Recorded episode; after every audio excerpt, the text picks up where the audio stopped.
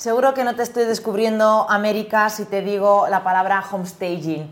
Eh, probablemente sepas a qué me estoy refiriendo, pero por si acaso, hoy vamos a adentrarnos un poquito más en, en, este tema, porque además tengo a la persona perfecta aquí a mi lado para que nos cuente absolutamente todo lo que tenemos que saber sobre el homestaging. Por fin he conseguido, hemos, perdón, perdón, hemos conseguido que Susana Ibáñez nos acompañe. Muy buenas tardes, Susana, muchas gracias por estar con nosotros. Muchísimas gracias a vosotros por haber contado conmigo. Eres un gran referente dentro de lo que es el homestaging. Em, sí, sí, te lo digo yo, que lo sé, que lo sé. Y mm, quería empezar esta tarde preguntándote, que creo que es la pregunta clave, es muy importante, ¿Cómo influye el homestaging en el sector inmobiliario? O sea, ¿para qué hacemos esto del homestaging? Bueno, pues es una pregunta mm, importante, hmm. ¿vale? ¿Por qué utilizamos homestaging? Porque la forma de comprar ha cambiado, pero no solo en los inmuebles, ha cambiado en todo. Como bien antes ha dicho Iván, que ha hecho algún comentario sobre este aspecto. Entonces, hay que partir de la base que el 90% de las personas que se ponen a buscar una casa tanto para, para comprarla o para alquilarla, lo hacen a través de Internet, el 90%. Y que de ese 90%, el 75% solo mira las fotos, mm, no mira la descripción. Primero mira la foto, las fotos. Y si les gusta, leen. Pero si no les gusta, no leen. Entonces, eso es algo muy a tener en cuenta en el sector inmobiliario. O sea, a la hora de vender o alquilar nuestras casas, tenemos que ser conscientes de eso, de la importancia de la preparación. En el momento que nosotros ponemos en venta nuestra casa, tenemos que pensar que deja de ser nuestra casa, por mucha pena que nos dé, y pensar en ella como en un producto. Hmm. Y prepararla como el producto que es para sacarlo al mercado inmobiliario de la mejor manera posible. Hay otras, bueno, otras técnicas, otros sistemas. Pues, podemos, eh, si escucha ahora mucho el Feng Shui, ¿qué, diferencia? O, bueno, a lo mejor me dices que no tiene nada que ver, pero bueno, para un particular puede confundir a lo mejor estos términos. ¿Puedes contarnos un poquito qué, diferencias hay? Mm, una cosa es el homestaging mm. y otra cosa es el Feng Shui. Homestaging es marketing inmobiliario, es una herramienta de marketing, es una herramienta de comunicación para llegar a captar al comprador final. Es una herramienta de marketing. Es preparar una casa profesionalmente para sacarla al mercado. Mientras que el Feng Shui es una, es una filosofía milenaria china eh, que lo que hace es armonizar el entorno con el individuo. O sea, ayudar a armonizar el entorno con el individuo. A mí, por ejemplo, el Feng Shui es algo que me encanta y lo llevo utilizando en mi día a día personal desde hace 28 mm, años. Yo utilizo homestaging en mis proyectos. O sea, perdón, en los proyectos de homestaging cancelares sí utilizamos técnicas de Feng Shui. Es decir, algunas cosas de Feng Shui sí se pueden incluir en la venta inmobiliaria. Porque no nos olvidemos que todo es energía. O sea, esta mesa es energía, esta chaqueta es energía, la pared es energía, la casa tiene energía. Entonces, bueno, siempre hay pequeños tips, pequeñas herramientas de Feng Shui que sí podemos integrar en la puesta en escena. Em, Susana, ¿cuáles son las claves del homestaging para cerrar más operaciones? Porque has dicho algo muy importante, que cuando pones tu casa a la venta hay que empezar a verla como un producto. Totalmente.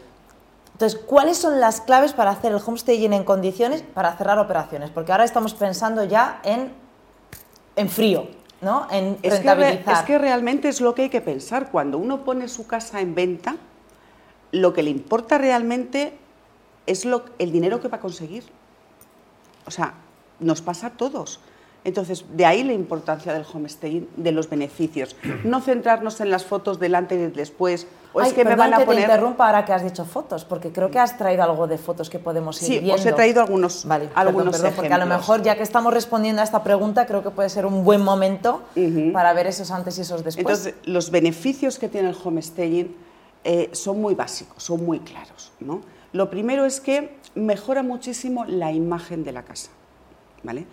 Al mejorar la imagen de la casa, lo que vamos a conseguir es traer más potenciales clientes.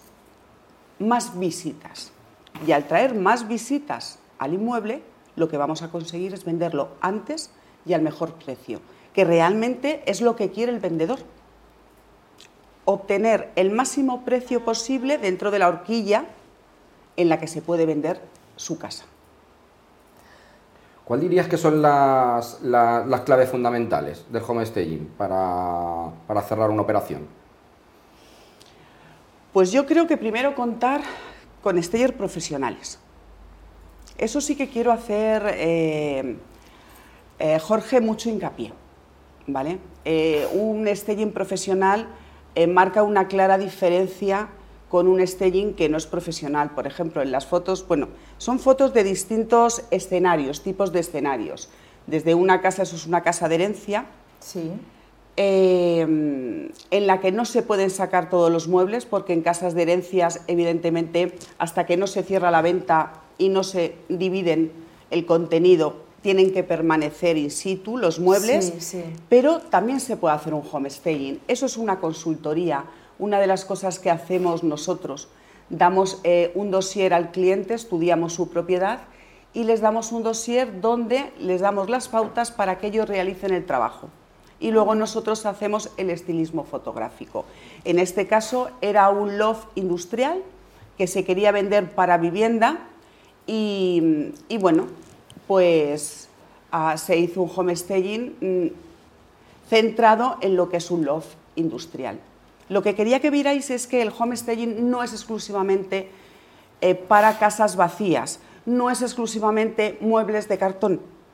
No, home staging se hace en cualquier tipo de inmueble que se vaya a poner en venta o alquiler, en cualquiera. Fíjate, eh, Susana, que hemos hecho bastantes preguntas, ¿no? Pero no hemos respondido a la pregunta, quizá, oye, lo damos por hecho, ¿no? Que todo el mundo sabe exactamente qué es el homestage, pero no sé si nos puede responder a esto que igual deberíamos haberlo preguntado en primer lugar, ¿no? Eh, una definición de homestaging. Pues realmente la traducción es puesta en escena. Puesta en escena. Es preparar eh, un inmueble de una forma profesional para su venta o alquiler que luego nosotros utilizamos determinadas técnicas, ¿vale? ya sean de estilismo, de feng shui, otras herramientas de marketing, porque siempre que preparamos un proyecto, siempre primero estudiamos la casa. No es lo mismo hacer un homestaging para una casa en Chueca que en La Moraleja, que en La Finca, que en Vallecas. Va dirigido hacia un perfil determinado de comprador o inquilino. Todo eso se hace un estudio y se realiza el, proyecto de staging. No es simplemente llegar con dos cojines y dos velas, no. Vamos, no sé si es Lares, Lares... Lares, Lares, Lares, Homestaging. Cuéntanos, ¿cuál es la, diferenciación, cuál es el valor añadido de, vuestra empresa? Pues yo creo que dos. Eh, uno, que yo antes de montar Lares ya había utilizado el homestaging para los pisos de alquiler familiares que gestiono. Es decir, antes de montar Lares yo ya lo había testado en mi propia carne. ¿vale? Cuando veo que funciona increíblemente para alquiler, sobre todo porque sube mucho el nivel del perfil del inquilino, ¿no? y cuando empiezo a hacer staging para amigos, oye, hazme eso que tú haces, y veo que para, para la venta también funciona genial y que era algo que me gustaba, me pareció muy interesante, fue cuando creo Lares. Entonces, eh, para Lares es muy importante el cliente final. Eh, el proceso en el que nosotros hacemos un staging es exactamente el mismo. Si el cliente está vendiendo una casa de 130.000 euros en Vallecas, que si vendemos una casa de, o sea, no vendemos, sino preparamos una casa para la venta de 2 millones y medio de euros. Es decir, el trato el protocolo, el, todo es exactamente igual y yo creo que eso es lo que nos diferencia. Y luego, por otra parte, yo soy Steyer profesional acreditado, soy ASP y en España solo hay dos personas que tengan ese título. Entonces, nosotros tenemos una, una política profesional firmada en Estados Unidos eh, donde nos comprometemos a cuidar mucho al cliente, bueno, una serie de cosas, y todos nuestros proyectos están testados y firmados por ASP. Entonces, bueno, pues creo que es una diferenciación eh, que tiene el ARES. Susana, y por ir cerrando un poquito la entrevista, eh, ¿qué nos puedes contar de backstaging? ¿Qué es backstaging? Backstage. Bueno, pues Backstage, eh, mi socio y yo, Mónica Blanco y yo, eh, realmente somos las dos únicas stager profesionales acreditadas en España, las dos, y dándole vueltas a la cabeza estábamos un poco cansadas de escuchar y que me perdonen los inmobiliarios, no todos, pero algunos agentes inmobiliarios decirnos que el staging era solo muebles de cartón o el staging era poner dos velas y cuatro cojines. Entonces, pues decidimos hacer una revista online explicando a los inversores e inmobiliarios realmente qué es el homestaging, ¿vale? Para ver si así pues se enteraban, ¿no? Entonces, bueno, la verdad que mm, está teniendo una aceptación increíble, es online. Ah, contamos con gente de fuera de España que, que escribe, contamos con Barsuar, la creadora de, del homestaging, tiene una sección en la revista donde cualquier agente inmobiliario español puede, hacer, les puede hacerle preguntas directamente y ella se las contesta. Y bueno, creemos que es una herramienta que, que poco a poco eh, va a dar conocimiento a España, al sector inmobiliario español, de qué realmente es el homestaging, porque realmente es una herramienta muy útil que les, o sea, eh, que ayuda, que ayuda al sector inmobiliario. Yo siempre digo que el tándem perfecto es un agente inmobiliario profesional y un esteller profesional. Claro, sí, sí, sí. Es que además Pero en tándem.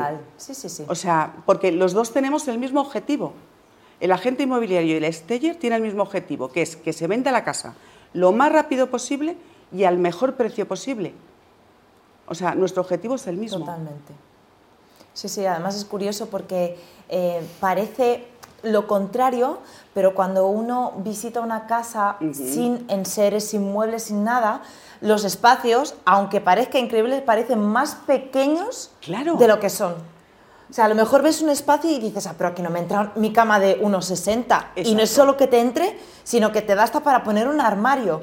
Pero ópticamente, ese efecto que parece totalmente ilógico sucede. Claro, incluso, por ejemplo, la importancia que yo les doy, porque cuando, sobre todo en las casas habita- vividas, ¿no? Mucha gente vive, vende su casa mientras que está viviendo. Entonces, cuando me siento con el propietario, porque siempre nosotros seguimos un protocolo, ¿no? Primero nos sentamos con el, proto- con el propietario, les explicamos la razón de la importancia de hacer el staging, les explicamos qué vamos a hacer, ¿no?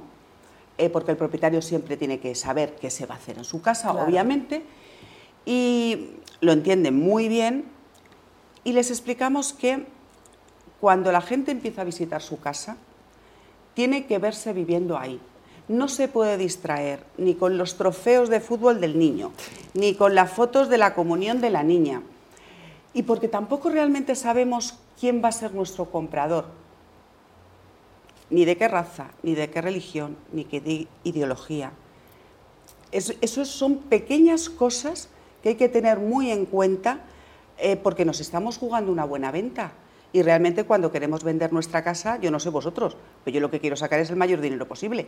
Obviamente, sí. Entonces son todas esas pequeñas cosas que poniéndolo en conjunto es lo que nos hace conseguir una buena venta. Pues Susana, muchísimas gracias. No sé si quieres añadir Gracias alguna cosa más. Nos ha encantado tenerte aquí con, eh, con nosotros. Seguramente tendremos ocasión de, de volver a tenerte, espero, eh, muy pronto. Cuando queráis. Por mí encantada. Muchísimas gracias por, por todos los tips que nos has dado hoy, porque creo que queda un poquito más claro por qué la necesidad del home eh, staging. Solo una cosa que quería matizar, Dime. porque la revista Sí. yo la he llamado Backstaging. Backstage. State. Backstate. y con esto ya me quedo tranquila. Muchas gracias, Susana. Muchísimas Muchas gracias. a vosotros. Muchas Un gracias. placer. Bueno, eh, vamos a volver en unos segunditos y además volvemos con un tema que a nivel personal estoy súper agradecida a Ana Blázquez que viene ahora después, porque ¿Me no os podéis imaginar la incertidumbre que hay dentro del sector cuando se trata de cambios de uso de local a vivienda, que luego esos locales eh, puedan eh, convertirse en Airbnb de forma legal, ¿vale? Porque aquí estamos hablando de legalidad y os puedo asegurar que parece que todos sabemos mucho dentro del sector y nadie sabe nada.